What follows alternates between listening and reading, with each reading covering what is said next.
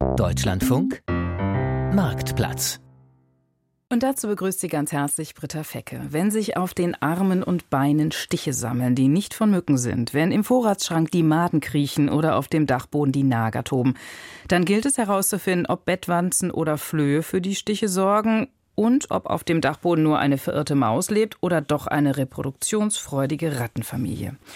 Wanzen, Motten oder Nager können großen Schaden anrichten und auch zu einem gesundheitlichen Problem werden. Was Verbraucherinnen und Verbraucher beachten sollten, damit sie erst gar keine Flöhe oder Bettwanzen von der Reise mitbringen, wie sie herausfinden, welche ungebetenen Mitbewohner sie plagen und wie sie diese auch wieder loswerden, allein oder mit Hilfe eines Schädlingsbekämpfers und was einen guten, seriösen Schädlingsbekämpfer ausmacht. Diese und viele weitere Fragen wollen wir heute klären. Deswegen sind bei mir im Studio Benjamin Kessner, Geschäftsführer bei A&B Kessner Schädlingsbekämpfung in Duisburg, Kai Schäffler, erster Vorsitzender des Deutschen Schädlingsbekämpferverbandes und auch er führt einen Schädlingsbekämpfungsbetrieb, nämlich in Paderborn. Und zugeschaltet aus der Hauptstadt ist Matthias Schöller, Entomologe, also Insektenkundler oder Forscher und Geschäftsführer der Biologischen Beratung Berlin. Herr Schöller, vielleicht ganz zu Beginn eine einordnende Frage an den Entomologen. Ab wann ist denn eigentlich ein Insekt ein Schädling? Ja, das ist natürlich eine Einteilung aus der Perspektive des Menschen.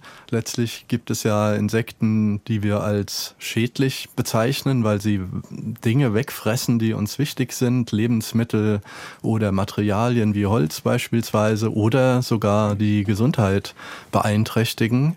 Und dann gibt es Insekten, die nerven einfach nur, die man ja auch als Lästlinge bezeichnet und andere sind sogar nützlich und werden dann als Nützlinge Schädlinge bezeichnet und mitunter sind die Grenzen da natürlich fließend zwischen den Schädlingen und den Lästlingen. Ähm, Herr Schäffler, Machen Sie auch bei den Schädlingsbekämpfern, also Sie als Schädlingsbekämpfer, machen sich bei Ihnen auch die Auswirkungen des Klimawandels bemerkbar? Haben Sie da so eine Verschiebung bemerkt oder ist es eher die Globalisierung? Mm, an dieser Stelle kann man sagen, natürlich hat es was mit der Globalisierung zu tun. Der Klimawandel macht sich insofern bemerkbar, ähm, dass man sowas wie die Tigermücke, dass die sich über das äh, Rhein-Main-Gebiet so langsam aber sicher ausbreitet. Oder auch der Eichenprozessionsspinner, den es vor, ich sag mal, 15 bis 20 Jahren im Grunde genommen in Deutschland fast gar nicht gab, der sich dann so langsam vom Bayern über Baden-Württemberg äh, bis jetzt tatsächlich in den Norden hineingezogen hat.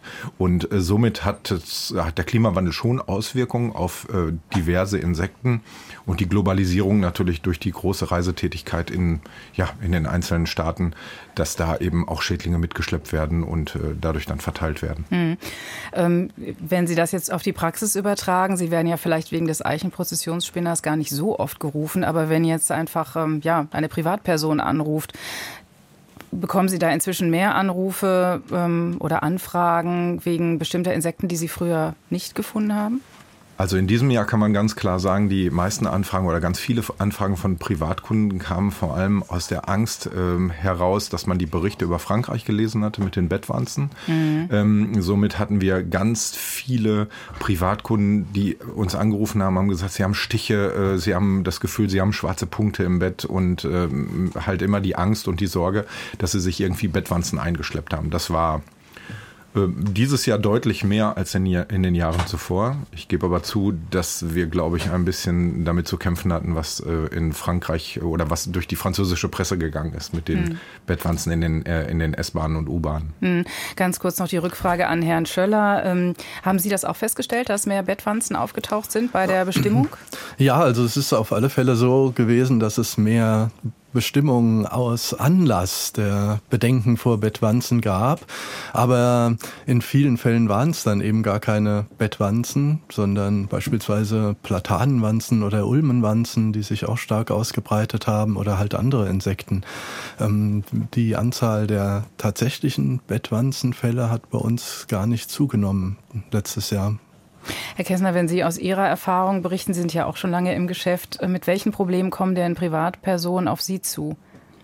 Also wenn wir jetzt insbesondere von den Bettwanzen sprechen, äh, haben wir es tatsächlich auch so, dass wir auch viele äh, Fehlalarme hatten in den äh, letzten Monaten. Ähm, klassisches Beispiel ist zum Beispiel ähm, die Teppichkäferlarve oder Wollkrautblütenkäferlarve. Die sieht für Nein ähm, ziemlich ähnlich aus wie eine Bettwanze kommt in sehr, sehr vielen Haushalten einfach vor. Das ist ein, äh, in dem Sinne Kulturfolger, die ähm, ernähren sich von keratinhaltiger Nahrung wie Federn und deswegen kommen die oft im Bettbereich auch vor, ne? dass sie sich von den, von den äh, Hautpartikeln oder von den Federn vom Bett äh, ernähren können. Und äh, dann rufen dann die besorgten äh, Kunden an und äh, melden dann halt, dass sie einen Bettwanzenbefall haben und das kann sich dann halt relativ schnell anhand der Bilder dann auch wieder aufklären lassen. Aber generell äh, merken wir natürlich einen totalen Zuwachs in der Bettwanzenbekämpfung. Als ich vor 15 Jahren bei uns in den Familienbetrieb eingestiegen bin, hatten wir ungefähr eine Bettwanzenbekämpfung pro Jahr. Mittlerweile sind wir bei über einer pro Woche. Mhm. Ja, wenn Vorratsschädlinge wie Dörrobst oder Lebensmittelmotten, ähm, die trägt man ja oft über die Einkäufe in den Küchenschrank, aber auch aus Hotelbetten können sich Verbraucherinnen Schädlinge mit nach Hause bringen. Deshalb habe ich mal nachgefragt, ähm, ja, wer was wo wie mitgebracht hat. Also die einzige Erfahrung, die aber auch wirklich nachhaltig negativ war, war tatsächlich äh, bei einer Reise ins Rheingau, wo wir in einem Hotel in der Nacht offensichtlich von Bettwanzen auch befallen worden sind. Wie haben Sie denn erkannt, dass es Bettwanzen sind? Zunächst mal gar nicht. Es war einfach nur eine Auswirkung, dass ein furchtbarer Juckreiz äh, am ganzen Körper entstanden ist, äh, von unten bis oben und der während der Nacht immer unerträglicher geworden ist. Die Ursache dessen war natürlich am Anfang überhaupt nicht klar, ob das äh, von innen kommt, eine körperbedingte Reaktion war oder ob es wirklich tatsächlich Schädlinge sind von außen. Am nächsten Tag hat sich dann aber gezeigt, dass der Körper komplett mit Spuren auf der Haut, sichtbaren Spuren, roten Spuren übersät war, Punkten. Dann war klar, dass das Ganze eben ein, ein, ein Befall von außen sein muss in irgendeiner Form. Und wie sind Sie dann vorgegangen? Ja, zunächst mal gab es eine Reklamation im Haus und dann aber sind wir zum Arzt gegangen beziehungsweise ins Krankenhaus, war ein Wochenende, Notaufnahme im Krankenhaus und haben versucht, eben dort Hilfe zu bekommen, weil dieser Juckreiz einfach unerträglich war und brauchten einfach Abhilfe gegen diese Juckerei. Und im Krankenhaus war das dann etwas schwierig, äh, weil man das ähm, zunächst mal nicht wahrhaben wollte oder nicht erkannt hat. Dann gab es irgendwelche Puder, die man uns mitgegeben hat, aber keine Akuthilfe in der Form, dass, dass wir da sofort identifiziert worden sind als Opfer von, von irgendwelchen Bettwanzen. Wir mussten uns ja schon selber helfen. Wie war es dann? Man hat ja dann auch Sorge, dass man etwas aus dem Hotel mit nach Hause nimmt. Wie sind Sie da vorgegangen? Also im Hotel selbst haben wir die Bettwäsche noch gewechselt. In der Nacht haben irgendwie noch rumgesucht äh, und nach anderer Bettwäsche gesucht und auch gefunden, was aber auch keine Abhilfe war. Ähm, das Gepäck selber haben wir dann komplett auf den Kopf gestellt und zu Hause eben die, die Wäsche in die Gefriertruhe getan. Das war die einzige Möglichkeit, nach entsprechender Literaturrecherche ähm, dauerhaft diese Schädlinge zu bekämpfen, einfach tagelang alles, was in irgendeiner Form körpernah war, eben in, ins Gefrierfach zu packen. Hm. Es war ja, glaube ich, gar nicht so einfach. Ähm, das hat man gerade im Beitrag gehört. Zum einen wurde es medizinisch nicht erkannt. Äh, gut, es war jetzt auch bei einer äh, Notaufnahme, aber ähm, so, und dann hat man jetzt diesen Befall, von dem man relativ sicher ist, sei es nur Bettwanzen oder was anderes. Man muss ja wieder nach Hause. In dem Fall äh, haben die Touristen es eingefroren, das ganze Zeug, was sie mitgebracht hatten. Ist das eine gute Methode bei irgendwelchen Insekten, die man mitbringt? Was meinen Sie, Herr Schöller? Ja, definitiv. Also man kann mit ähm, Kälte durchfrieren, im Grunde genommen alle Insekten abtöten. Die spannende Frage ist natürlich immer, wie lange und bei welcher Temperatur. Und da ist es tatsächlich so, dass es sehr große Unterschiede zwischen den verschiedenen Insektenarten gibt, wie tolerant diese gegenüber ähm, Frost und Kälte sind. Ähm, Im Grunde genommen ist es natürlich immer sinnvoll, mit einem Minimax-Thermometer die Temperatur zu messen, die man tatsächlich erreicht hat. Weil es ja so ist, wenn ich viele, zum Beispiel Wäsche, tieffriere, dann isoliert die auch. Das bedeutet, wenn ich viele warme Dinge in die Tiefkultur packe, dauert es länger, bis beispielsweise minus 18 oder minus 21 Grad erreicht sind, als wenn das jetzt nur ein einzelnes Hemd ist. Deswegen ist es immer ein bisschen schwierig, über die Zeit da sich festzulegen. Aber im Allgemeinen kann man schon sagen, wenn man jetzt eine Tiefkultur hat, die minus 18 bis 21 Grad hat und ähm, lässt in dem Fall beispielsweise die Dinge da eine Woche in der Tiefkultur, dann sollte alles tot sein. Wenn man zwei Wochen, mit zwei Wochen ist man natürlich absolut auf der sicheren Seite, aber dann gibt's oft das Problem, dass man natürlich viele Sachen durchfrieren will und dann gar nicht die Kapazitäten hat. Genau, da muss der Fasan schon mal raus. Es gibt aber Menschen, die haben gar keine Tiefkühltruhe. Was machen die denn, Herr Schäffler? Ähm, ja, die eine Möglichkeit des Einfrierens ist sicherlich ähm, eine gute Möglichkeit, die aber relativ lange dauert. Ähm, und man was, braucht auch die Kapazität. Nicht jeder hat eine Gefriertruhe. Genau, nicht jeder hat eine Gefriertruhe. Die andere Möglichkeit, wenn wir über thermische Behandlung sprechen, dann ist ja Kälte die eine Möglichkeit. Die andere Möglichkeit wäre dann tatsächlich, die Wäsche auf 60 Grad zu erhitzen. Äh, Denaturierung von Eiweiß geschieht bei 42 Grad, also ab 42 Grad ist Wärme absolut schädlich und das auch für Insekten. So, je höher die Wärme wird, desto einfacher wird es.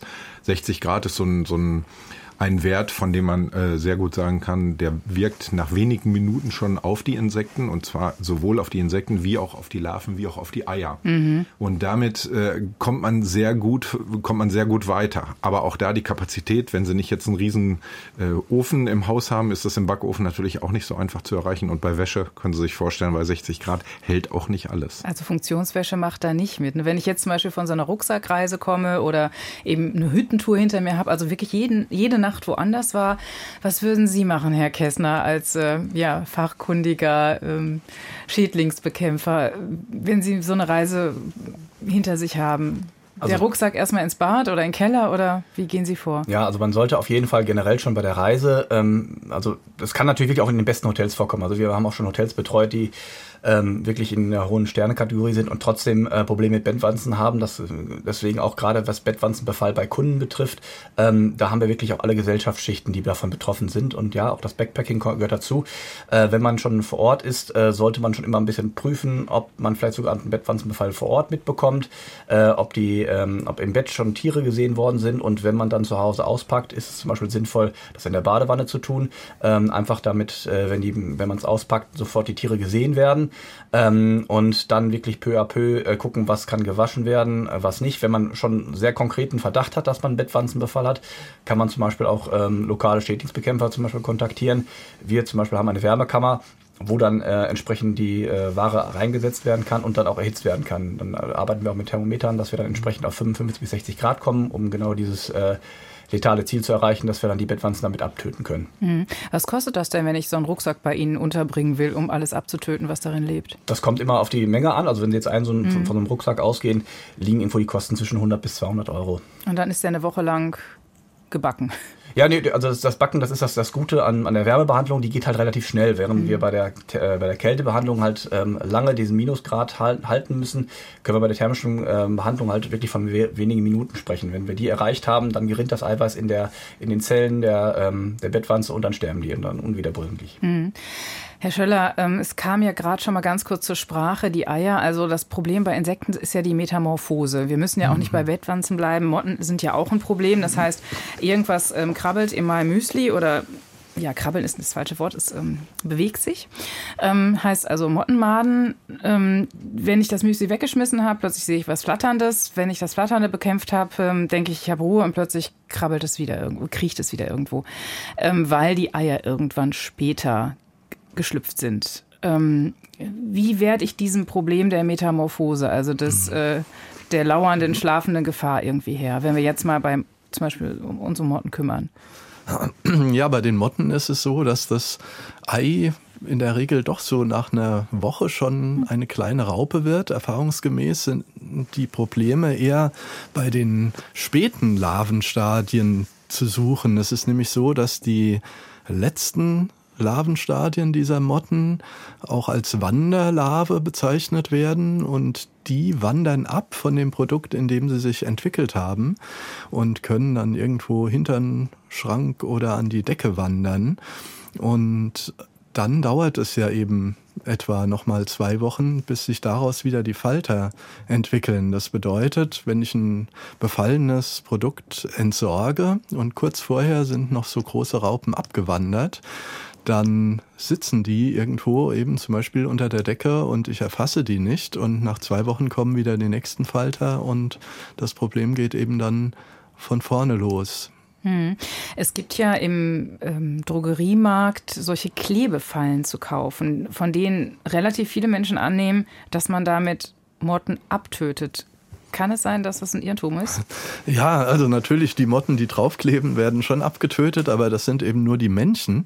Also da ist ja der Sexuallockstoff der weiblichen Motten enthalten auf diesen Lockstofffallen.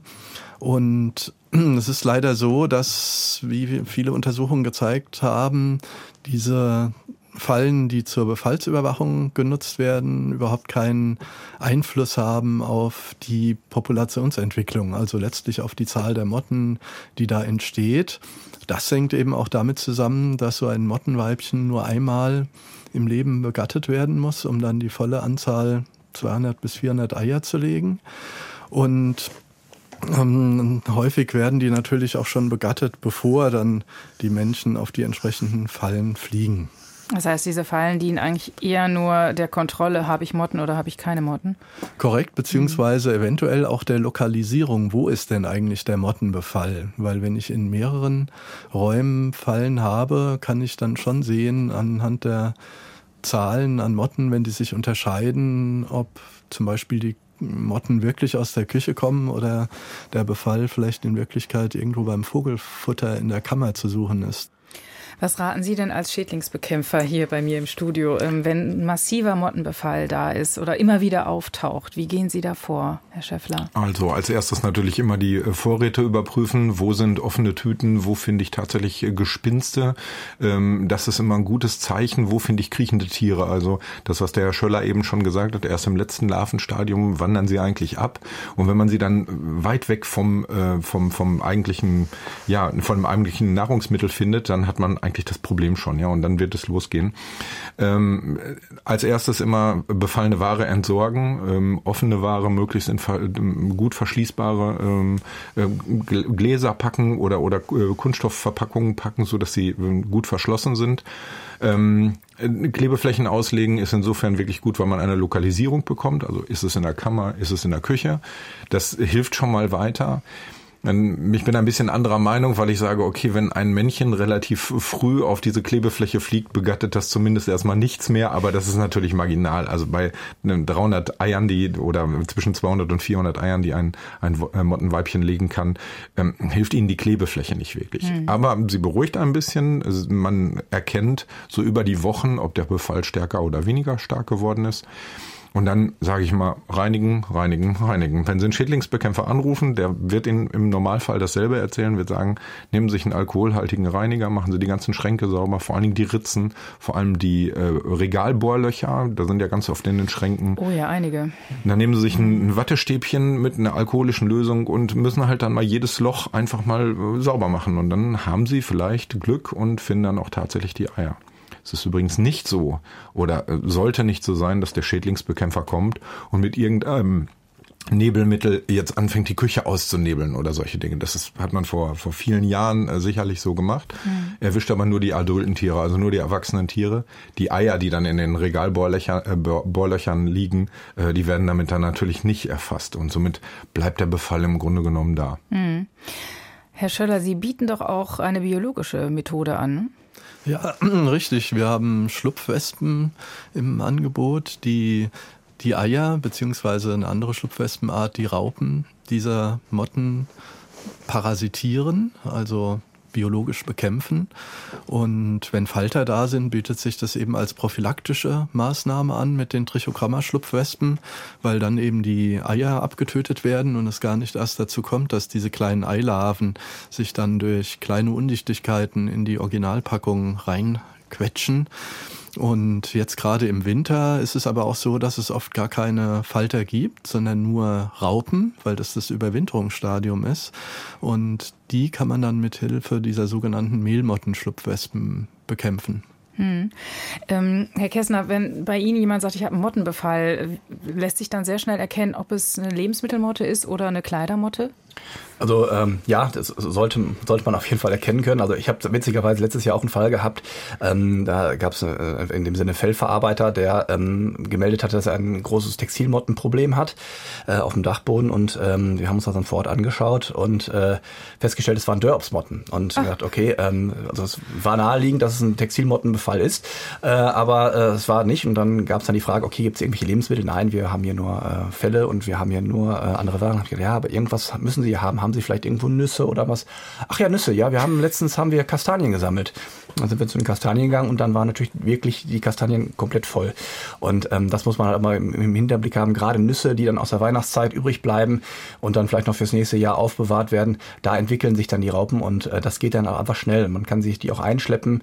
Ähm, was auch das Problem ist bei verpackten äh, Mitteln, wenn wir dünne Verpackungen haben, kann es auch sein, dass die sich durch die Verpackung durchbohren können, die Raupen, äh, und sie sich einfach die schon vom, vom Supermarkt oder vom Tiergroßhandel, das ist auch ein Riesenthema, wenn sie Kanariensaat haben oder irgendwelche andere Sachen, dann schon einschleppen. Und dann ist wirklich, wie Herr Schäffler schon gesagt hat, ganz wichtig, möglichst ordentlich den Vorratsschrank halten mit luftverdichten, äh, luftdichten Verpackungen, damit man auch sofort befallene Ware sehen kann. Und am ersten, im ersten Schritt, wenn man einen Befall hat, muss man großflächig einfach entsorgen, weil ähm, jeden, jeden Euro, den man dann vielleicht sparen möchte, weil man noch irgendwelche Sachen aufbewahren möchte, äh, den zahlt man nachher dann wieder doppelt und dreifach drauf. Mhm. Wir haben uns ja gerade mit Motten beschäftigt, vor allem mit äh, Vorratsmotten, also Lebensmittelmotten. Es gibt aber auch den Befall im Kleiderschrank, der sehr lästig und auch sehr traurig werden kann, weil die auch bevorzugt irgendwie die schönen Kaschmirpullover und die Seidenblusen anfassen und genau dort an der Stelle, wo man es eigentlich auch nicht mehr gut flicken kann. Also wenn ich den Befall habe, was tue ich dann, Herr Kessner? Ja, das ist tatsächlich immer ein großes Ärgernis, wenn man es auch oft äh, erst nach einer gewissen Zeit feststellt, gerade wenn man zum Beispiel die Wintermode wieder rausholt und die äh, Motten haben sich dann über den Sommer dann schon äh, dort äh, verlustiert. Ähm, bei Motten haben wir es ja immer so, dass, dass, äh, dass der Falter, den man sieht, ja gar keine Schadwirkung mehr macht, sondern es ist immer die Raupe. Und die Raupe ist halt sehr, sehr klein und äh, die bauen so Art kleine Köcherchen in, in der äh, Textilie und deswegen ist es auch teilweise schwer zu entdecken, dass man überhaupt einen Befall hat. Wenn man ihn hat, ähm, dann muss man halt gucken, was man mit der betroffenen Ware macht. Ähm, da gibt es dann auch wieder die Möglichkeit der thermischen Behandlung. Ähm, ist tatsächlich gerade natürlich bei den äh, empfindlichen Sachen. Äh, wir sprachen gerade schon Kaschmir an, äh, alles was äh, biologischen äh, Ursprung hat. Also die gehen nicht ans Polyester, sondern äh, eher dann wirklich an die gute Ware. Und die ist natürlich dann auch meistens nicht geeignet für 60 Grad äh, Waschgang. Dementsprechend ähm, kann man dann auch über thermische Verfahren dann an die Kleidung gehen, weil natürlich da die äh, Larven drin sitzen und dann auch meistens auf dem Substrat die ähm, äh, weiblichen Motten. Auf Vielleicht, dem Substrat heißt auf dem Pullover. Genau, auf, mhm. dem, auf dem Pullover. Ist zum Beispiel auch ein Fall, wenn wir Teppich, äh, im Teppich den wir Fall haben. Das ist auch, äh, auch ein häufiges Problem. Dann hat man zum Beispiel eine Couch und äh, der Bereich, der nicht begangen wird, da sitzen dann auch entsprechend die äh, Raupen und auch die weiblichen Motten. Und die männlichen Motten sind dann auf der Suche, finden dann auch die Weibchen und dann geht's dann halt wieder mit der Begattung los. Und dort werden auch dann direkt wieder die Eier äh, platziert. Das heißt, die bleiben relativ lokal. Und ähm, das macht dann auch das, das Problem, Problem, wenn man solche Sachen hat. Ähm, am besten auch verpacken. Äh, Gerade wenn man gute äh, äh, Kleidung hat, kann man das zum Beispiel auch über den Sommer hin, dass man die wirklich vakuumisiert äh, und dann entsprechend dafür sorgt, dass gar kein Zuflug ist. Weil das ist natürlich auch im Sommer das Problem, man lüftet viel äh, und die Motten kommen von draußen zugeflogen. Hm. Wenn ich jetzt aber, sagen wir mal so, zehn Pullover habe, die befallen sind, ähm, kann ich die zu Ihnen bringen und Sie packen die dann wieder in die Kältekammer oder? Genau, also wir, wir machen das im, in der Wärmekammer äh, quasi, also wir, wir machen eine Wärmebehandlung und äh, das ist dann möglich. Ne? Also man muss immer zu sagen, eh, wir können nicht immer wissen, welche, welche Reaktion die Faser auf die Temperatur hat. Deswegen ist natürlich immer so ein gewisser Haftungsausschluss. Aber ähm, generell haben wir da sehr gute Erfahrungen mit. Und äh, tatsächlich, manche Leute haben sogar eine eigene Sauna und äh, können dann auch das entsprechend in die Sauna packen. Oder wenn es dann halt nur zwei, drei Pullover sind, ist der Backofen halt auch dann äh, die erste Wahl. Also das, mit einer kleinen Auswahl geht das halt auch ganz gut. Ja. ja. Herr Schäffler? Man muss an dieser Stelle aber immer sagen, ähm, derjenige, der die, die Ware jetzt behandelt, kann nichts für die Löcher, also die Löcher sind nach wie ja. vor da drin. Und auch die Ware, die behandelt wurde, ist ja nicht ähm, der Weisheit letzte Schluss, sondern es kommt ja noch der Schrank dazu, wo die Ware drin ist. Mhm. Und auch dort können sich eben wiederum Eier befinden. Mhm. Ja, und es ist bei der Kleidermatte auch so, dass dieser Befall oft so Ping-Pong-mäßig in der Wohnung dann hin und her geht, weil es sind ja auch oft gerade Dinge, die so aus dem Blick geraten sind. Irgendwo noch Filzpantoffeln in der Kammer oder eventuell Filz am Klavier oder anderen Musikinstrumenten. Und von daher ist es oft gar nicht so leicht zu lokalisieren, wo die Motten herkommen, beziehungsweise sie können dann an verschiedenen Stellen noch überleben, vielleicht nur in geringer Zahl, aber dann kann sich der Befall eben wieder neu aufbauen. Aber da haben wir auch ja eine Schlupfwespe, die Kleidermottenschlupfwespe, die auch fliegen kann und sich auch vor Ort ansiedeln kann, die dann noch so eine letzte Möglichkeit ist, wenn man das überhaupt nicht findet, wo die eigentlich herkommen, was nach unserer Erfahrung halt auch öfters vorkommt. Und wie oft muss ich dann Schlupfwespen bei ihm bestellen, damit ich sicher sein kann, dass in meinem Kleiderschrank auch nichts mehr wütet? Ja, naja, es geht ja wie gesagt in erster Linie auch um die Motten, die ich selber nicht finde. Mhm. Und da die Schlupfwespen sich selber weiter vermehren können, kann es mit einem Mal ausreichend sein. Das kann man natürlich nicht leicht jetzt nachvollziehen, weil die Kleidermotte sich ja auch sehr langsam entwickelt. Die brauchen ja oft mehrere Monate vom Ei bis zum Falter, so dass man dann eventuell nach vier Wochen ähm, nochmal Schlupfwespen nachgibt. Ähm, die, Sie sprechen da äh, ja als Fachkundiger drüber, aber erzählen Sie uns doch mal kurz, wie das aussieht. Also bekomme ich da einen großen Container mit äh, fliegendem Getier oder wie, wie ja, muss ich mir das vorstellen? Also im Fall der Kleidermottenschlupfwespe ist es jetzt so, dass es so ein Kunststoffröhrchen ist, wo dann eben diese kleinen Schlupfwespen drin sind und die öffnet und man einfach in dem Raum, in dem dann potenziell halt Futter für die Kleidermotten vorhanden ist, sprich Wolle, Filz, Loden und so weiter.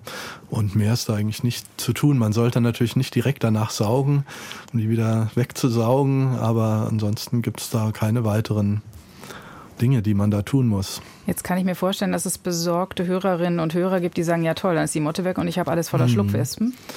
Ja, das ist tatsächlich ähm, so, dass das so seine Vor- und seine Nachteile hat, ob so ein Nützling ähm, sich ansiedelt oder nicht. Also wir hatten ja über die Lebensmittelmotten gesprochen. Da ist es so, dass diese Trichogramma-Schlupfwespen eben sich nicht ansiedeln. Die schlüpfen über drei Wochen da aus ihren äh, Karten, aus denen die ausgebracht werden und dann sind sie auch garantiert weg, was natürlich auch den Nachteil hat, dass es dann keinen Bekämpfungseffekt mehr gibt. Und dann gibt es eben andere Nützlinge wie die Kleidermottenschlupfwespe, die vermehren sich weiter, was ja auch ein gewünschter Effekt sein kann, aber ähm, letztlich ist es so, dass sie sich ja nur an Kleidermottenraupen entwickeln. Das bedeutet, wenn es keine Schädlinge mehr gibt, gibt es dann auch keine Schlupfwespen mehr. Gut. Herr Schöller, ich glaube, Sie müssen noch mal erklären, wie groß diese Schlupfwespen sind, ja. weil ich hatte das schon häufig, dass ein Kunde sagt, ja, dann habe ja. ich die ganzen Wespen da oben rumfliegen. Das ist, glaube ich. Ja.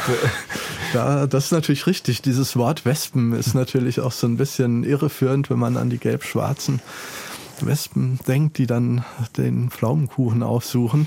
Nee, also diese Trichogramma-Schlupfwespen, die sind 0,3 Millimeter klein. Das ist so wie bei einer 10-Punkt-Schrift der Punkt am Satzende. Und diese Kleidermottenschlupfwespen, die sind also auch deutlich kleiner als Fruchtfliegen. Hm. Also nicht so ein großes Problem und verschwinden dann, wenn das hm. eigentliche Problem, nämlich die Kleidermotten, wenn die verschwunden sind. Wir haben jetzt einen Hörer zugeschaltet aus Niedersachsen, der hat auch Probleme mit ähm, ja, einem Insekt. Guten Tag. Guten Tag. Sie hallo? haben ja, hallo, Sie haben angerufen, weil Sie eine Frage haben. Ja, äh, bei mir geht es um äh, Holzwürmer. Die in alten Möbeln? In ähm, alten Möbeln sind. Ich habe die Möbel von meinen Eltern, sind über 100 Jahre alt, sehr schöne alte Möbel.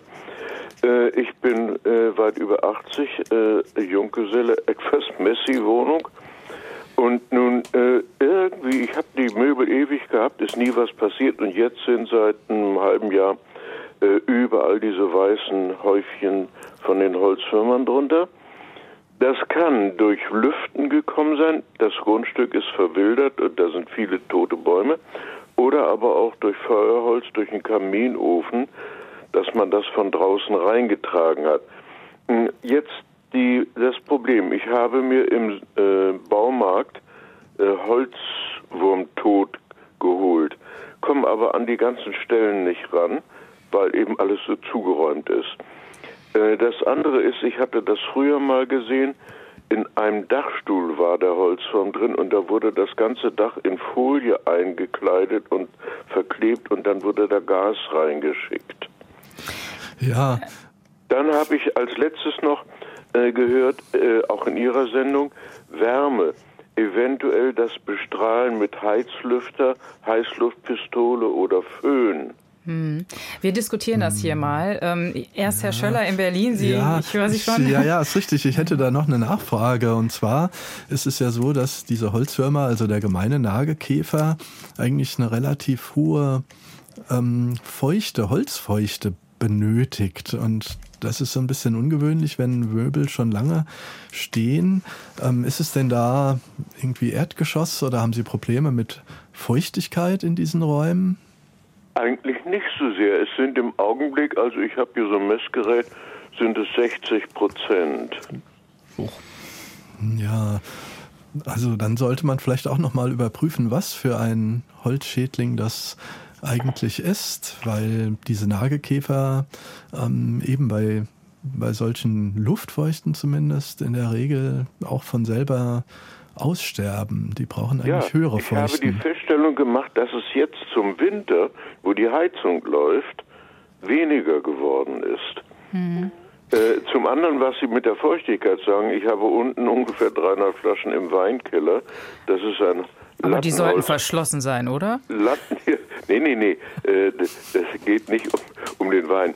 Äh, der ist da gelagert in einem Lattenholzgerüst, Fichtennadellatten, und da ist Unmengen von Holzwurmmehl drin. Mhm. Aber da ist eben 70 Prozent Luftfeuchtigkeit im Keller. Mhm. Ähm, ich frage mich jetzt auch gerade, Herr Schöller, wenn Sie sagen, dann sollte man das bestimmen. Ähm, wie soll man denn an das Insekt kommen, was da ja. in dem Schrank ist? Also mit dem Bestimmen stelle ich mir schwierig vor. Ihnen das mal eben nach Berlin schicken? Oder können ja. Sie das an dem Häufchen äh, erkennen, das unter dem Schrank liegt? Ja, also tatsächlich ist es so, dass ähm, holzschädliche Käfer auch anhand der Kotpartikel ähm, auch bestimmt werden können. Aber an sich ist ist es natürlich so, dass wenn da sehr starker Befall ist, findet man schon die toten Käfer dann in der Umgebung der befallenen Objekte. Also die mhm. fressen ja auch als erwachsene Käfer nichts, sind relativ kurzlebig. Ähm, da sollte man dann früher oder später eigentlich schon auch mal Käfer finden. Ja, denn es ist, äh, äh, wenn ich das noch dazu sagen darf, das ist, das nannte sich damals venezianische Renaissance, ein großes, schweres Buffet, eine große verglaste Vitrine und alle Stühle oben aus den Lehnen, überall rieselt das Zeug raus. Die sind also innerhalb von kürzester Zeit, sind die überall hingekommen. Und im Wohnzimmer habe ich so ein altes von 1890, so ein wilhelminisches Sofa. Und ich habe diese ganzen Dinger vor zehn Jahren alle neu aufpolstern und beziehen lassen. Also, äh, wie ist das denn mit der Wärme? Ja, das wollte da ich nämlich jetzt ganz gerne. vor, mhm. wenn ich mit der Heißluftpistole gehe, dass mir die Hütte abbrennt. Ja, ich glaube, das ist auch nicht die allerbeste Methode. Ich frage jetzt doch mal hier die professionellen Schädlingsbekämpfer. Wenn man also so einen Befall hat in Möbeln, so einen massiven wie der Hörer, ähm, wie würden Sie vorgehen, Herr Schäffler? Also erstmal ist es ganz, äh, ganz häufig so, dass man sich die, äh, gerade die Nagekäfer über das Kaminholz hineinholt. Also das hat irgendwo gelagert, das hat relativ lange gelegen. Dann packt man sich ins Wohnzimmer und schon hat man, äh, hat man schnell so einen Holzwurmbefall. Ähm, auf gar keinen Fall mit einer Heißluftpistole oder ähnlichem an die Möbel gehen. Ja, also gerade wenn das Weichholzmöbel sind oder ähnliche Dinge, sie verursachen mehr Schäden als alles andere wenn man in Wärmekammern arbeitet, so wie der Herr Kessner das eben gesagt hat. Es gibt auch große Wärmekammern, Sie müssen sich vorstellen, große Altäre in Kirchen und sowas, muss ja auch behandelt werden, weil die das gleiche Problem haben. Ähm, dann wird Feuchtigkeit zugeführt. Das wird also, das ist eine Wissenschaft komplett für sich, weil es muss natürlich eine entsprechende Luftfeuchtigkeit vorhanden sein. Die Wärme muss langsam eingegeben werden, so dass sich auch die, die Schränke nicht verziehen. Sie können sich das vorstellen, wenn Sie jetzt so einen, ähm, ich sag mal, sehr günstigen Schrank im, im Baumarkt oder im, im Möbelgeschäft kaufen, dass diese Umleimer sich schnell lösen, wenn man damit zu viel Wärme dran geht. Also in Ihrem Fall kann ich da im Moment nur sagen, da brauchen Sie tatsächlich professionelle Hilfe. Ähm, die werden Sie sicher über jemanden bekommen, der viel im Holz- und Bautenschutz unterwegs ist. Das heißt, äh, sich tatsächlich viel um Befälle in Dachböden und eben auch in Möbeln, äh, die sich da auskennen. Äh, da kann ich Ihnen nur raten, ähm, ja, gegebenenfalls vielleicht mal auf die Seite des Deutschen Schädlingsbekämpferverbandes zu gehen, dort vielleicht mal Kontakt aufzunehmen und mal danach zu fragen, welcher Kollege denn genau sowas äh, gegebenenfalls tun würde. Es, das sage ich aber dazu, es ist Aufwand. Ja, die Möbel müssen raus, die können sie nicht einfach so in ihrem Wohnzimmer behandeln, sondern äh, es ist auf jeden Fall eine Menge Arbeit, die man hat und hinzu kommt natürlich noch, dass, äh, dass man den, das Befallshabitat im Grunde genommen auch aufräumen muss. Das ist immer das Erste, was man tun muss. Damit das wilhelminische Buffet auch rausgetragen werden kann. So sieht's aus. Kann man denn auch einfach sagen, wir lassen das jetzt so, wie es ist, ähm, weil so ein, so, ein, ja. so ein kleiner Käfer, wenn es auch viele sind, werden es nicht schaffen, in zwei Generationen so ein wilhelminisches Buffet aufzufuttern? Naja, doch, der Schaden, der kann schon beträchtlich sein. Also das kann so schwammartig völlig zerfressen werden, das Holz. Da sollte man definitiv was tun. Wir wissen halt auch nicht, ob es dann noch in die Konstruktion des Hauses geht. Ne? Also der, ähm, wenn, wenn wir jetzt auch einen Dachstuhl haben, der aus Holz ist, dass sie sich da verbreiten.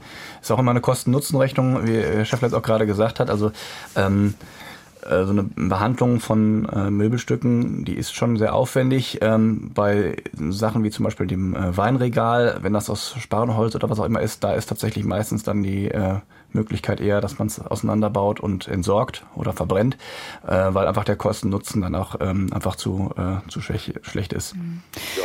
Hier zu meiner Sache noch ganz kurz äh, zum Abschluss. Wie gesagt, ich bin weit über 80, allein lebend, keine Erben.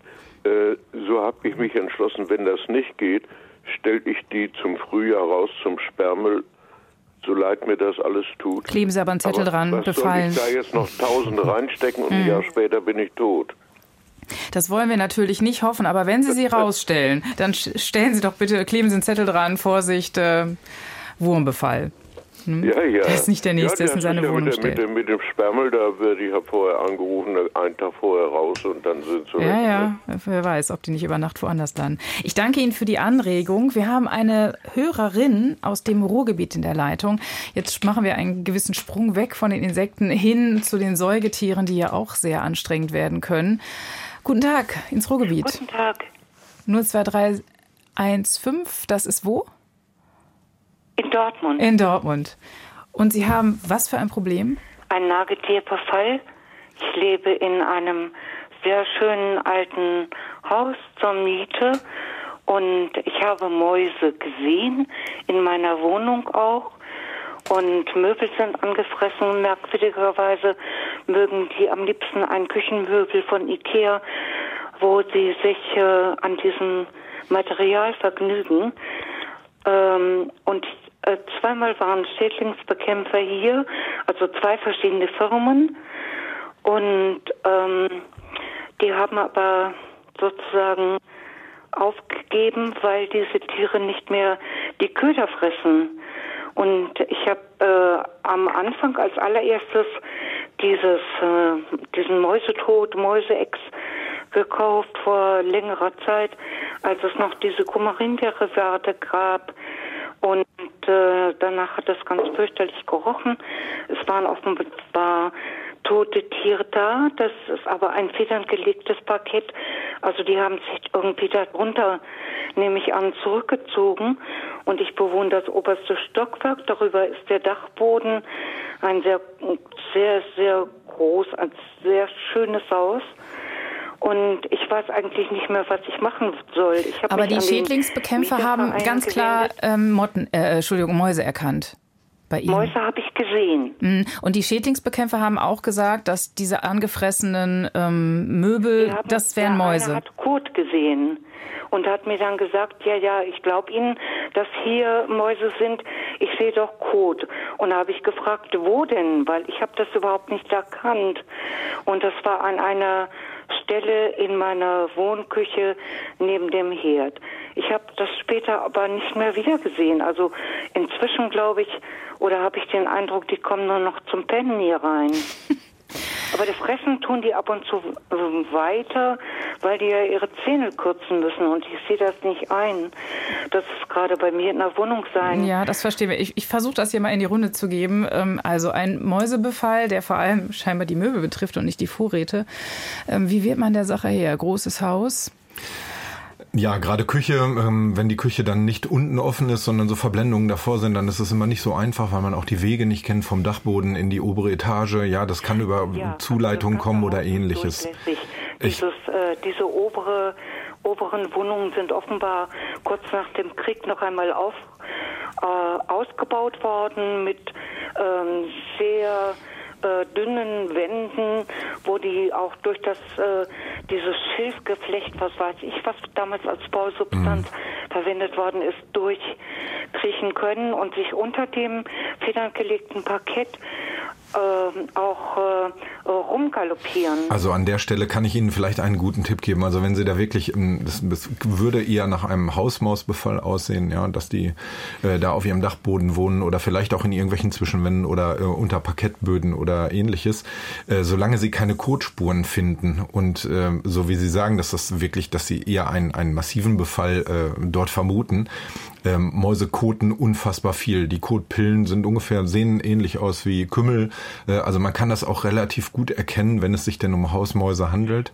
Und ich gebe Ihnen da einen ganz einfachen Tipp, um Sie auch zu beruhigen, äh, Schlagfallen aufzustellen. Also machen Sie nichts mit, mit Ködern oder ähnlichem.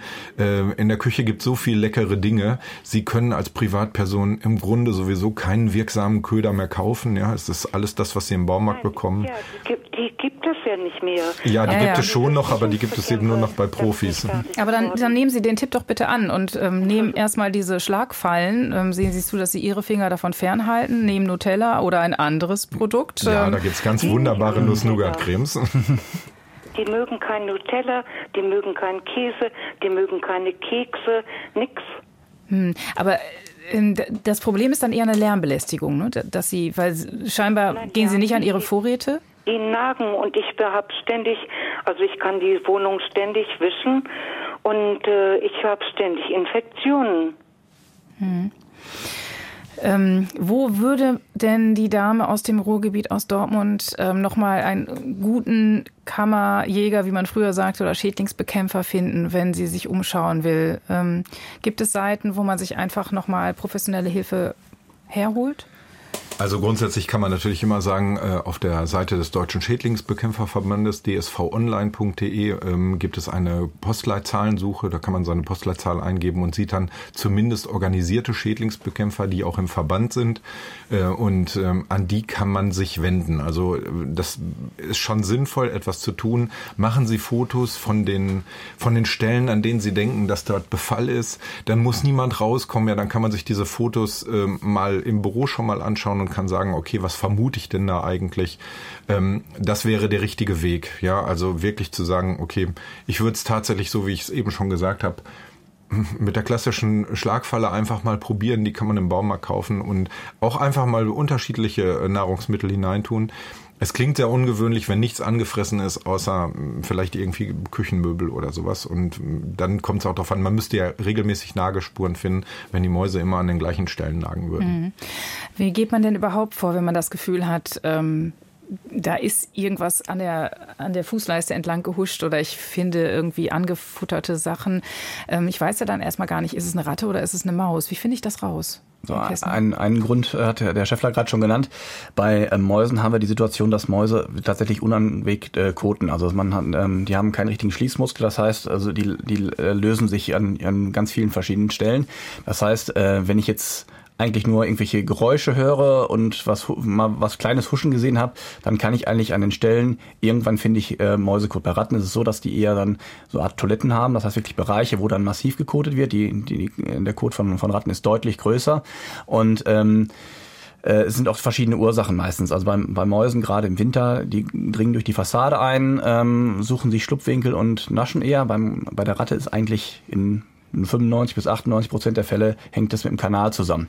Das heißt, wir haben defekte Rohrentlüftungen, vielleicht auch einen Rohrbruch im, in den Zwischenwänden, wodurch die Ratten dann in den Innenraum eindringen und sich dann dort ausbringen. Also eine Wanderratte kommt eigentlich nicht auf die normale Idee, jetzt reinzukommen durch die Fassade und äh, sich dort äh, auszubreiten, sondern es ist immer ein Kanalzusammenhang äh, zu finden. Und meistens nutzen sie dann die Zwischenräume, um zu nisten. Teilweise natürlich auch auf Nahrungssuche, aber die Nahrung holen und das Wasser holen die sich aus dem Kanal. Das heißt, auch das Problem, gerade wenn man einen Rohrbruch hat, ähm, gibt es äh, oft Rohrbrüche, äh, die gar keine Wasserverfolgung haben. Also das heißt, das äh, Rohr bricht nicht irgendwie unten und es äh, dringt auch noch Feuchtigkeit ein, sondern oft äh, oxidieren die äh, Wasser, Abwasserrohre, gerade wenn man alte gusseiserne Wasserrohre hat, äh, oben und man hat gar keinen, gar keinen Feuchtigkeitsschaden und nichts und die Ratten kommen aber darüber raus, auch gerade im Keller und äh, verbreiten sich dann da. Ähm, aber generell kann man halt relativ schnell, vor allem wenn man dann ein Tier sieht, schon unterscheiden, ob es eine Ratte oder eine Maus ist. Also eine Ratte ist ja einfach deutlich, deutlich größer. Mhm.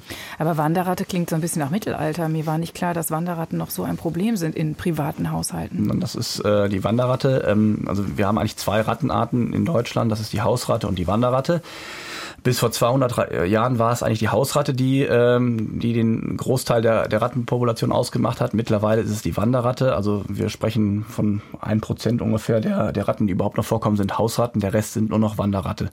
Ähm, die Rattus norvegicus. Die ist sehr, sehr äh, flexibel in der Lebensweise. Das heißt, die ist ein Allesfresser, die ernährt sich von allem. Das Einzige, was eine Ratte täglich braucht, ist Wasser.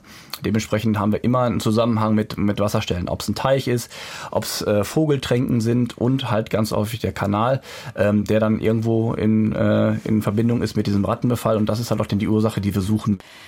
Herr Schäffler, was tun, wenn irgendwas an der Fußleiste entlang huscht oder ich das Gefühl habe, irgendwer hat in meinem Vorratsschrank genascht?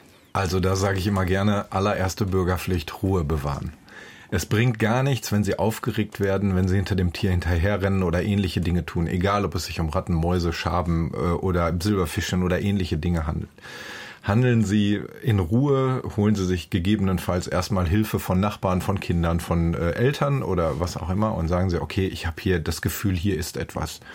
Und dann kann man auf die Suche gehen, ja. Dann gerade bei Mäusen, so wie das die Hörerin eben schon sagte, bei Mäusen nimmt man relativ schnell einen beißenden Uringeruch wahr und man findet vor allen Dingen diese Kotspuren, ja. Das ist sehr, sehr häufig und dann finden sie natürlich auch angenagte Ware und ähnliches. Da muss man sich halt mal selber ein bisschen bemühen und selbst auf die Suche gehen. Wenn sie Panik haben, was ja durchaus auch passieren kann, ja, also das ein wahnsinniger Ekel gegen, äh, ich sag mal Schaben, Kakerlaken, ja, oder oder Bettwanzen oder ähnliches besteht oder auch Ratten ist ja so ein Riesenthema, ähm, dann hilft ihnen nur jemand, der sie unterstützt. Und das muss nicht immer gleich der erstbeste Dienstleister sein, den sie im Internet finden, sondern verlassen sie sich erstmal auf, auf, auf einen Nachbarn, auf Freunde, auf Familienmitglieder oder sonstiges und sagen, sie haben das Problem wirklich nochmal gesagt, es ist nicht so, dass wenn Sie einen Schädling haben, das automatisch damit in Verbindung gebracht wird, dass sie unhygienisch, unrein oder sonstige Dinge sind, sondern man kann sich immer, das hat der Herr Kessner eben schon gesagt, selbst in einem Fünf-Sterne-Hotel durchaus Bettwanzen holen. Mhm. Und das ist ganz wichtig, dass man das beachtet, weil das spart dann am Ende auch eine Menge Geld. Wenn man jetzt doch das Gefühl hat, man wird der Lage nicht her, wie die Dame vorhin aus Dortmund, die meinte, sie scheint einen größeren Befall entweder in der Decke oder unterm Parkett zu haben. Und ich suche einen professionellen und fachkundigen Schädlingsbekämpfer. Es gibt da wirklich auch Horrorgeschichten von enormen Rechnungen und wenig Wirkung. Wie finde ich einen fachkundigen und seriösen Schädlingsbekämpfer.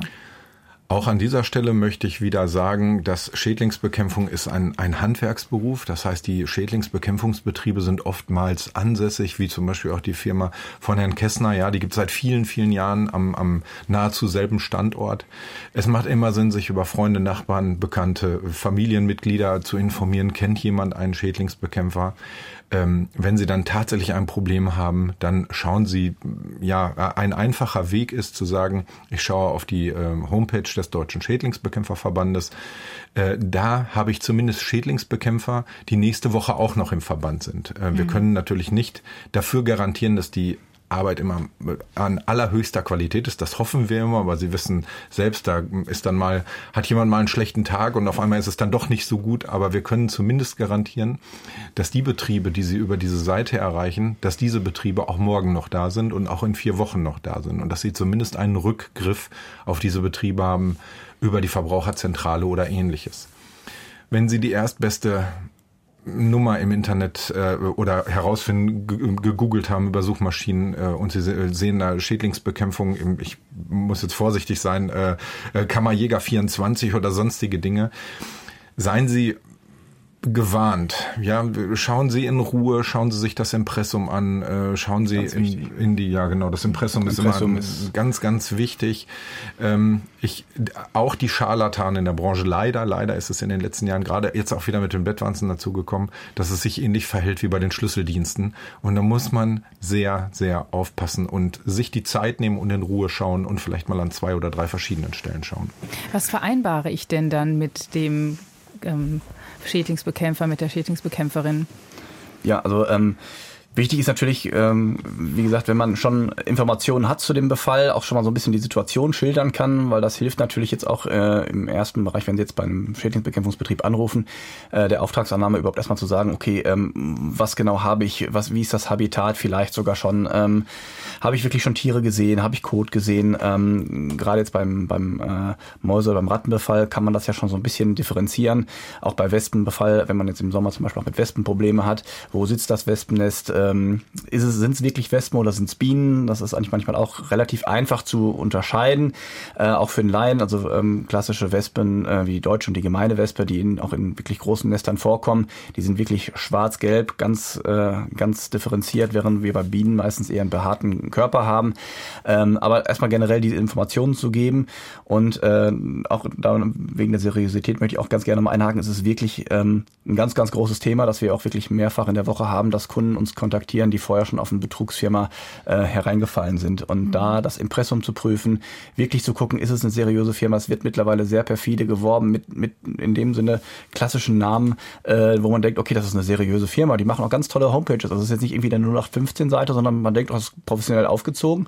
Äh, wenn man dann mehrere äh, Anzeigen miteinander vergleicht, sieht man, die sind dann doch gleich aufgebaut und das sind dann meistens Vermittlungsdienste, die dann irgendwo äh, sitzen und äh, tatsächlich äh, dann einfach nur vermitteln und am Ende kriegen sie, kriegen sie die Firmen nicht raus. Also es sollte schon ein lokaler Unter Unternehmer sein. Es gibt ja auch viele Firmen, die überregional tätig sind, aber ähm, wenn man sich ein bisschen mit der Materie beschäftigt, also wie gesagt, nicht auf den ersten Klick drücken und gerade wenn es wenn es auch bei der Suche, organischen Suche in den Suchmaschinen ist, sind es oft Anzeigen, die oben angezeigt werden. Das sind oft Firmen, nicht immer natürlich, äh, aber oftmals Firmen, die sehr viel Geld dafür investieren, dass sie da oben stehen mhm. und das Geld holen die sich dann auch wieder zurück. Und dann ist es natürlich auch dann die Frage, äh, was kostet eine Bekämpfung, dass man sich da vorab schon mal informiert. Wenn man ganz normal sicher gehen möchte, dann fragt man halt auch nach, ob man das äh, vielleicht schriftlich zukommen, zugeschickt bekommt. Und ähm, Gibt es denn da Standardsätze? Also eine Mausbekämpfung auf so und so viel Quadratmetern kostet Nein, das, das, das, das, das kann man nicht machen. Es gibt für manche Bekämpfungsarten, also wir machen es zum Beispiel bei Wespenbekämpfung, dass es da feste Pauschalen gibt. Ähm, das, äh, das kann man bei manchen Schädlingen einigermaßen gut eingrenzen. Aber auch bei Ratten und Mäusen ist es halt auch vom Telefon her aus sehr, sehr schwierig teilweise abzuschätzen, wie stark ist der Befall. Man kann eine grobe Hausrichtung sagen, dass man jetzt nicht sagt, das kostet jetzt 5000 Euro, sondern man hat natürlich einen entsprechenden Korridor, in dem man dem Kunden dann auch kommunizieren kann. Aber am Ende des Tages ist es halt eine Dienstleistung. Wir können keinen fertigen Tisch liefern, sondern wir haben es mit lebenden äh, Organismen zu tun, äh, auf die wir jede, in jedem Fall eine andere Strategie auch teilweise ansetzen müssen. Mhm. Also ein guter Tipp äh, nochmal, wenn Sie ähm, in das Impressum schauen, ja, dann ist ja jemand der Geschäftsführer oder der Inhaber eines Unternehmens und dann nehmen Sie sich einfach die Zeit und googeln Sie auch nochmal diesen Inhaber. Mhm. Ja, wenn Sie ja. jetzt bei Herrn Kessner auf der auf der Seite schauen oder bei mir auf der Seite schauen, dann werden Sie immer äh, meinen Namen finden, ja, Kai Scheffler und dann googeln Sie mal nach Kai Scheffler und Gut, jetzt als erster Vorsitzender bin ich dann halt schon häufiger mal in der Presse, aber sie werden ähnlich wie bei Handwerksbetrieben, die Leute machen ja irgendwas, die sind in mhm. Sportvereinen, die sind äh, sonst irgendwas. Also äh, nicht einfach darauf reinfallen, dass es irgendwelche ähm, ja, Standardunternehmen gibt, ähm, die gut, gute Werbung machen, soweit sind die mittlerweile, aber wo vielleicht auch nichts ordentliches dahinter steckt. Mhm. Während wir hier gesprochen haben, hat unser Telefonteam die ähm, Anregungen und Fragen der Hörerinnen und Hörer gesammelt und Britta Mersch ähm, hat jetzt versucht, das ein bisschen zu ordnen. Genau, also was immer wieder kommt, sind äh, Fragen nach der richtigen Methode. Also hier schreibt zum Beispiel eine Hörerin Kirsten Stolzenberg, sie hat Mäuse in ihrem Haus, die haben schon Kabel von LED-Spots durchgebissen. Ähm, wie kann man die jetzt bekämpfen, ohne Giftprodukte zu verwenden? Es gibt zwar einen Kater, aber der wird nicht aktiv und jetzt hat sie Sorge, dass der aber diese äh, Köder auch fressen könnte oder die vergifteten Mäuse fressen könnte und sich selbst vergiften könnte. Sie hat auch von Mäusebekämpfung mit Ultraschall gehört, also was was ist da wirksam? Tja, wie geht man vor? Sie kratzen sich gerade so ein bisschen fraglos am Kopf, Herr Kessner. Nein, ähm, also äh, zur Bekämpfung gibt es einen ganz großen Handwerkskasten oder Werkzeugkasten. Also ähm, wir haben natürlich die toxischen Mittel, die ähm, tatsächlich bei ähm, gerade der Schadlagerbekämpfung immer noch äh, unabdingbar sind. Das sind dann äh, Fraßköder. Wir hatten die ein, ähm, Anruferin hat ja vorhin auch schon mal über Kumarin-Derivate gesprochen. Also das, das ist das, wenn die Blutgerinnung nicht mehr genau richtig. Und Aber das, das ist, ist, doch verboten. Nein, das ist also für für äh, für den Privatanwender Aha. werden kaum noch Mittel zugelassen, die auch frei verkäuflich sind. Also mhm. es war tatsächlich so vor 10, 15 Jahren haben sie als Privatperson alle Wirkstoffe, die wir auch zur Verfügung hatten, auch im freien Handel bekommen. Ähm, das ist mittlerweile nicht mehr so. Das ist sehr stark reglementiert worden. Da gab es gesetzliche Änderungen, die wir auch begrüßen, einfach aus, aus fachlicher Sicht, weil teilweise auch einfach äh, Wirkstoffe eingesetzt worden sind, die auch die Umwelt belasten und dementsprechend, ähm, dass es da eine Reglementierung gab, das war richtig. Ähm, nichtsdestotrotz brauchen wir aber diese Präparate, weil ähm, wir haben vorhin über Schlagfallen gesprochen. Schlagfallen sind eine sinnvolle äh, Ergänzung und äh, sind auch in vielen Bereichen auch wirklich eine gute Lösung, um auch einen Mäuse- oder auch Rattenbefall zu tilgen ähm, aber nicht das Nonplusultra. In manchen Fällen ist halt auch ein, immer noch eine Beköderung ähm, erforderlich, auch wenn wir Zwischenräume haben, ähm, wo wir eine Scheu haben, gerade bei Ratten. Ratten sind sehr intelligent, da funktionieren Rattenschlagfallen zum Beispiel auch nicht immer. Da ist dann mit anderen Präparaten zu arbeiten. Ähm, deswegen, ja, man kann auch eine komplett ungiftige Bekämpfung gegen Mäuse durchführen, muss dann aber manchmal einen längeren Atem haben, weil auch diese Bekämpfung teilweise dann auch einfach länger dauert. Man muss regeln, wer kümmert sich um die Mäuse, die dann in den Schlagfallen tot drin sind, wer kontrolliert die täglich. Da sind wir auch entsprechend in Tierschutzverordnungen, ähm, wo auch eine regelmäßige Kontrolle durchgeführt werden muss. Und ähm, das muss man alles entsprechend abwägen. Wenn man sagt, okay, ich möchte mich da gar nicht drum kümmern, dann muss der Schädlingsbekämpfer jeden Tag kommen und dann wird es natürlich auch relativ schnell dann auch teuer. Es gibt ja Tierfreunde, die auch ähm, die Mäuse nicht töten wollen. Wie ist denn die Bekämpfung mit Lebendfallen? Bei Lebendfallen ist es äh, zumindest bei der Hausmaus relativ schwierig. Was machen Sie mit der Hausmaus? Also Sie fangen die jetzt bei sich in der Küche, die lebt eigentlich in Ihrem Haus oder in einem Häuserblock. Wir haben das gerade in Düsseldorf-Köln, wo wir hier gerade vor Ort sind, sind ja die Häuserblöcke nah aneinander und wir haben äh, verbundene Keller und ähnliche Dinge. Da tummeln sich die Hausmäuse. Jetzt bringen, jetzt fangen Sie so eine Hausmaus in einer äh, in einer Lebendfalle. Was machen Sie damit? Die bringen Sie dann raus auf den Grünstreifen auf der Straße ähm, da hätten sie sie besser mit der Falle erschlagen, ja. Das ist so. Wir sind äh, keine, wir sind keine Tierquäler in der in der Schädlingsbekämpfung, sondern wir versuchen eigentlich Tiere zu vermeiden. Wenn Sie mit äh, Kumarinderivaten oder ähm, ähm, Rodentiziden, also äh, wirkstoffhaltigen Ködern arbeiten, dann ist das eine Blutgerinnung, das hatten Sie eben schon gesagt. Ähm, das sind alles Tötungsmethoden, die vernünftig wirken. Wenn Sie die Hausmaus nach draußen bringen, dann wird sie elendig verrecken. Also sie wird gegebenenfalls verhungern, sie wird überfahren, das ist dann vielleicht auch noch ein äh, ziemlich schneller Tod. Aber man muss da sehr vorsichtig sein, man tut dem Tier nicht unbedingt einen Gefallen damit. Mhm. Ja, man muss auch bedenken, dass man die natürlich täglich oder noch häufiger kontrollieren muss, weil Mäuse verdursten halt auch recht schnell oder sterben an Stress. Und das ist dann auf alle Fälle auch ein qualvoller Tod. Mhm. Danke für diesen, ja, für diese Einordnung, Herr Schöller. Es gibt eine ganze Reihe von ja, verschiedenen Schädlingen, auf die äh, eingegangen wird und die wirkliche Plagegeister anscheinend sind. Eine Hörerin aus Braunschweig hat sich gemeldet und sagt, sie hat Teppichkäfer im ganzen Haus seit 20 Jahren. Sie hat schon einen Wollteppich rausgerissen, Wollkleidung und Stofftiere in Vakuumtüten gepackt und in den Tiefkühler, aber anscheinend wurde das Problem dadurch nicht gelöst. Also die verzweifelte Frage, was kann man da noch tun? Teppichkäfer, ja, Herr Schöller. Teppichkäfer, das ist tatsächlich ein sehr weit verbreitetes und oft schwieriges Problem, was eben häufig auch mit der baulichen Substanz der jeweiligen Räume zusammenhängt. Also wenn es einfach sehr viele Ritzen und Kanten und Wandleisten gibt, die nicht dicht sind etc. Ähm, in Kombination eben damit, dass diese Larven von, das sind ja verschiedene Speckkäferarten, die da problematisch werden, ähm, dass die halt auch eine tote Fliege fressen können oder mal einzelne Haare, die irgendwo rumliegen. Und die können auch sehr gut hungern, so dass man die eigentlich mit, nur mit Maßnahmen, die jetzt rein die Textilien oder Teppiche betreffen, häufig eben nicht ähm, in den Griff bekommen kann, beziehungsweise man kann sie vielleicht stark reduzieren, aber man wird sie halt selten komplett los. Und das Wichtigste ist im Grunde genommen, dass man einmal im Monat auf alle Fälle wie so eine Art Frühjahrsputz macht und alle, alles gründlich aussaugt, also auch unter Möbeln und eventuell eben so Ritzen abdichtet, ähm, wo die Larven sich äh, verstecken können. Mhm. Britta Mersch. Es gab auch viele Fragen zu Papierfischchen. Also erstmal die Frage, nimmt das zu? Äh, hat eine, ein Hörer hat gesagt, äh, er hat den Eindruck, es gibt das immer mehr, vielleicht in seinem Umfeld, ähm, aber auch, wie man die äh, bekämpft. Also es gibt einen Hörer vom Niederrhein, der sagt, er hat gehört, man könnte Räume für gewisse Zeit mit Ozon befüllen. Dadurch sollen angeblich keine chemischen Reste hinterlassen werden und die Anwendung sei nicht aufwendig und leicht wiederholbar. Also die Frage, wie geht man mit Papierfischchen um? Vielleicht ja. vorweg noch, auch nochmal die Frage, ähm, es gibt ja diese wunderbaren Bücherschränke, wo man sich irgendwie, wo man Bücher tauschen kann. Es gibt auch, ähm, glaube ich, einen gewissen Boom, was so Secondhand-Läden anbelangt. Äh, gibt das dem Ganzen Vorschub, dass man sich da Ungeziefer ins Haus holt? Ist das so Ihre Vor Feststellung? Ja, vor allem der Versand auch. Also ähm, wir ah. stellen es auch gerade fest. Also vielleicht um das einzuordnen, Silberfischen, Papierfischchen. Ähm, Silberfischen sind ja schon lange bekannt. Ähm, die Papierfischchen sind so vor fünf bis acht Jahren eigentlich wirklich in, auch in das Bewusstsein unserer Branche gekommen. Ähm, wir haben es tatsächlich, ist so ein bisschen ein Kuriosum bei Silberfischchen, ähm, kennt ja eigentlich jeder. Man, man weiß, wie sie ungefähr aussehen.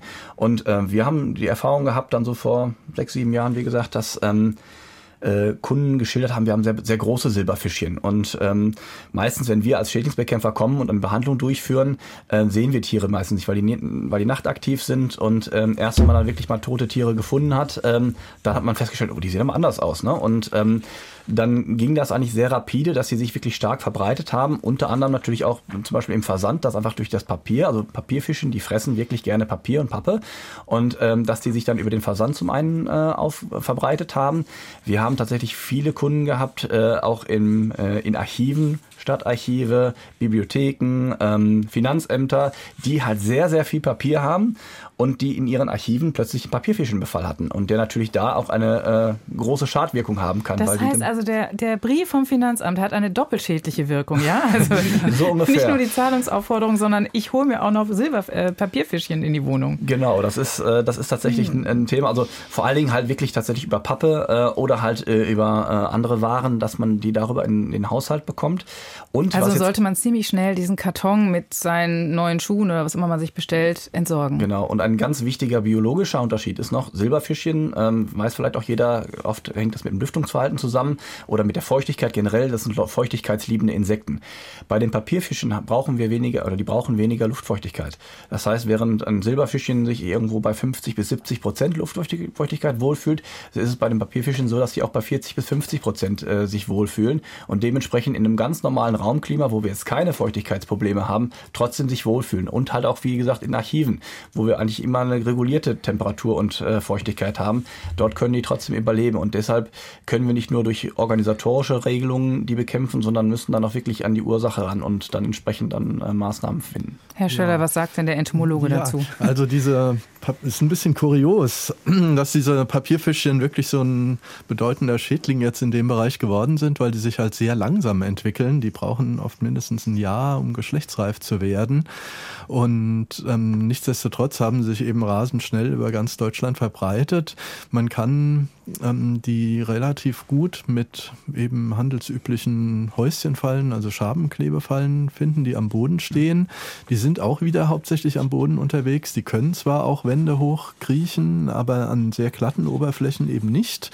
Ähm, da kann man sich schon auf den Boden konzentrieren. Hier auch wieder gründlich saugen, weil die eben nicht nur Papier fressen, sondern organische Materialien, zerfallende aller Art.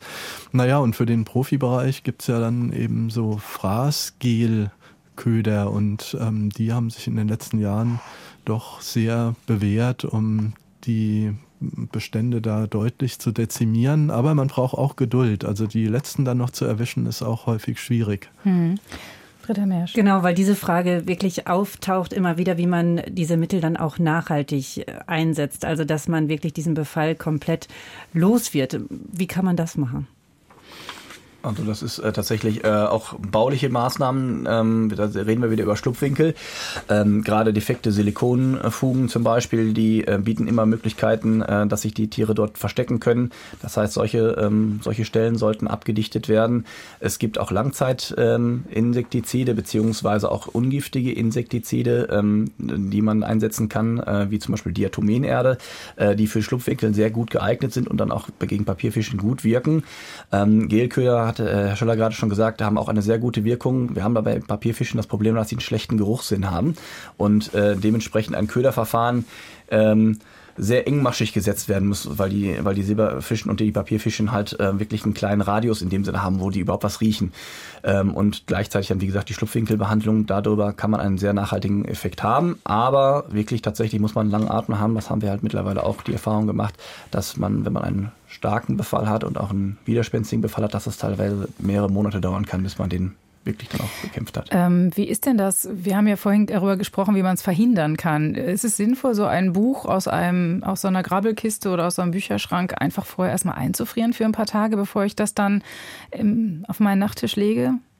Ist auf jeden Fall hilfreich. Also wenn Sie gerade wenn Sie gebrauchte Bücher kaufen oder äh, auf dem Flohmarkt irgendetwas kaufen, dann ist es immer sinnvoll, vorher sich diese Dinge genau anzugucken, gegebenenfalls zu reinigen oder eben einzufrieren oder mit mit mit äh, in, in den Ofen zu packen oder ähnliche Dinge zu tun, wenn das Material das dann aushält. Das genau, das ist bei, bei, bei Papier tatsächlich genau. das große Problem. Das mhm. hatten wir mit den Archiven, ähm, dass diese äh, Sachen nicht einfach eingefroren werden können, weil äh, wenn es dann wieder auftaut, dann haben wir ja einen Kondensationseffekt und dann wird das Papier feucht. Und dementsprechend haben wir dann eine, eine Schadwirkung. Also Wärme, zum einen eine gute Sichtung. Tatsächlich jetzt bei einem Buch, das regelmäßig irgendwie auch gelesen wird, da ist viel Bewegung drin, da passiert das nicht. Aber wir haben es oft dann in diesen Archiven, da sind Ordner, die, die stehen halt fünf oder zehn Jahre dort und dort fühlen die sich natürlich besonders wohl, gar keine Aktivität sind. Die sind nachtaktiv, die brauchen kein, kein Tageslicht und äh, dementsprechend äh, können die sich da ganz gut ausbreiten. Ja, und entscheidend ist halt auch kein Papier auf dem Boden stehen ja. zu lassen. Also, dass man genau. nicht irgendwelche Pappkästen ja. oder Ordner oder so direkt eben auf den Boden stellt. Es kam ja noch die Frage, äh, einen ganzen Raum mit Ozon anzufüllen. Was halten Sie denn davon? Wie einfach ist denn das tatsächlich? Also Ozon, dieses Thema Ozon kommt in der Schädlingsbekämpfung immer wieder auf. Ich persönlich habe tatsächlich überhaupt keine Erfahrung mit Ozon. Ich weiß, dass man äh, PKWs damit behandelt, wenn da irgendwie drin geraucht wurde oder ähnliche Dinge. Also ähm, ich kann da nicht sagen, ob das eine gute oder eine schlechte Behandlung ist. Das äh, vermag ich nicht zu sagen, weil mhm. mir da die Erfahrung fehlt. Ich muss an dieser Stelle aber sagen, wenn Sie da jemand, ich würde auf keinen Fall so etwas selber machen, ja, weil auch Ozon ist gefährlich mhm. und gerade wenn Sie ganze Räume behandeln, ich würde dann immer auf die Suche gehen, wen finde ich, auch äh, welchen Kollegen in der Schädlingsbekämpfung finde ich, der Erfahrung mit so etwas hat. Und diese Erfahrung würde ich mir dann aber auch tatsächlich bestätigen lassen, weil das Ozonthema kommt immer mal wieder auf und ähm, ich bin da ich bin da skeptisch, aber das ist meine, meine persönliche Meinung. Es kann durchaus sein, dass andere Kollegen da bessere Erfahrungen mit haben. Es ist tatsächlich, genau, um einzuhaken, also wir benutzen Ozongeräte zum Beispiel für Geruchsneutralisationen, da funktionieren die sehr gut, weil die die Geruchsmoleküle auf, äh, aufspalten und dementsprechend dann auch, wie wir es gerade schon gesagt haben, äh, beim, bei PKWs äh, funktioniert das wirklich gut, dass man dann äh, den Geruch da rausbekommt. Wir haben halt das Problem, dass Papierfischchen und auch Silberfischchen sich ganz gerne verstecken in den Fugen und da muss das Ozon auch erstmal hinkommen. Äh, wir haben ein sehr giftiges Gas, was wir dann aussetzen. Das heißt also, als Privatperson muss man halt wissen, dass Ozon sehr giftig sein kann, auch für Menschen wirklich lebensgefährlich. Ähm, und ähm, wie gesagt, wenn ich Schlupfwinkel habe, wo sich die Tiere verstecken, da kommt das Ozon meistens gar nicht dran. Das heißt, ich durchflute den Raum mit Ozon, der riecht danach vielleicht auch besser, aber die Papierfischchen kommen dann nachher wieder aus ihren Schlupfwinkeln raus. Herr Schöller? Ja, also ich ähm, kenne da auch keine, persönlich keine Praxisanwendungen die in der Beziehung ähm, erfolgreich gewesen wären. Ich kenne es eben natürlich von Laborstudien. Wenn man das im kleinen Labormaßstab macht, dann tötet es auch Schädlinge ab. Aber bei der Anwendung in Räumen wäre ich da auch skeptisch. Eine kurze Frage kriegen wir noch unter. Genau, eine kurze Frage noch, wenn man jetzt mal ein größeres Tier hat, einen Waschbär zum Beispiel, äh, an wen kann man sich da wenden? Also wer ist da der richtige Ansprechpartner? Die Schädlingsbekämpfer sind es ja nicht. Herr Schäffler. Genau, wir befinden uns bei Waschbären ja eher im Jagdrecht. Also da muss man erstmal darauf achten, dass es eine Schonzeit gibt. Das ist mal das erste Thema. Äh, als Schädlingsbekämpfer ist man äh, nicht weder ausgebildet noch berechtigt, einen, äh, einen Waschbären zu jagen, zu fangen oder ähnliche Dinge zu tun. Ich würde mich da immer an den ortsüblichen ähm, es, es, gibt ja so ähm, äh, Gebiete, die von einem Jäger betreut werden und genau an denen muss man sich wenden. Es gibt da auch Organisationen, äh, Waschbärenbeauftragte oder auch Marderbeauftragte in äh, jedem, tatsächlich in jedem Ort und das sind dann die richtigen Ansprechpartner. Da ist der Schädlingsbekämpfer oftmals, der kann vergrämen, ja, das, also er kann durch Puder oder durch Ausschließen, das funktioniert auch immer recht gut, also bauliche Maßnahmen wieder, es hat also gar nicht so richtig was mit, natürlich mit Schädlingsprävention zu tun, mhm. aber das sind die Dinge, die man dann tun muss, dass sie jetzt sagen, äh, bitte lieber Schädlingsbekämpfer, komm mal und fang mir mal den Marder weg oder fang mir mal den Waschbären weg, das dürfen wir nicht und äh, es ist auch nicht so einfach. Mhm. Das gilt dann auch für Siebenschläfer, ne? Siebenschläfer sowieso ist auch gar kein Schädling, ja. Mhm. also auch gar nicht. Ähm, Siebenschläfer steht auch meines Erachtens unter besonderem Artenschutz. Also da wird sowieso schwierig, da mhm. irgendetwas zu machen. Werden aber häufig verwechselt. Also gerade wenn man äh, Kotansammlungen hat, ähm, das vielleicht noch als kleiner ähm, Tipp. Der Kot vom Siebenschläfer sieht sehr ähnlich aus dem von Ratten und oft ist dann äh, erstmal der Verdacht, dass es ein Rattenbefall ist. Aber Siebenschläfer oder Gartenschläfer ähm, koten sehr gerne an Wände und dann hat man so eine Art reden wir äh, über äh, entsprechend, äh, dass, dass dann wirklich die Wände dann entsprechend auch mit Kot kontaminiert sind. Mit diesem Tipp geht die Sendezeit dem Ende entgegen. Ich darf noch einmal meine Gesprächsteilnehmer nennen. Das war Kai Schäffler, Vorsitzender, erster Vorsitzender des Deutschen Schädlingsbekämpferverbandes, Benjamin Kessner, Geschäftsführer der A&B Schädlingsbekämpfung Kessner in Duisburg und Matthias Schöller, Entomologe von der Biologischen Beratung in Berlin. Und Britta Fecke dankt fürs Zuhören und wünscht noch einen schönen Tag.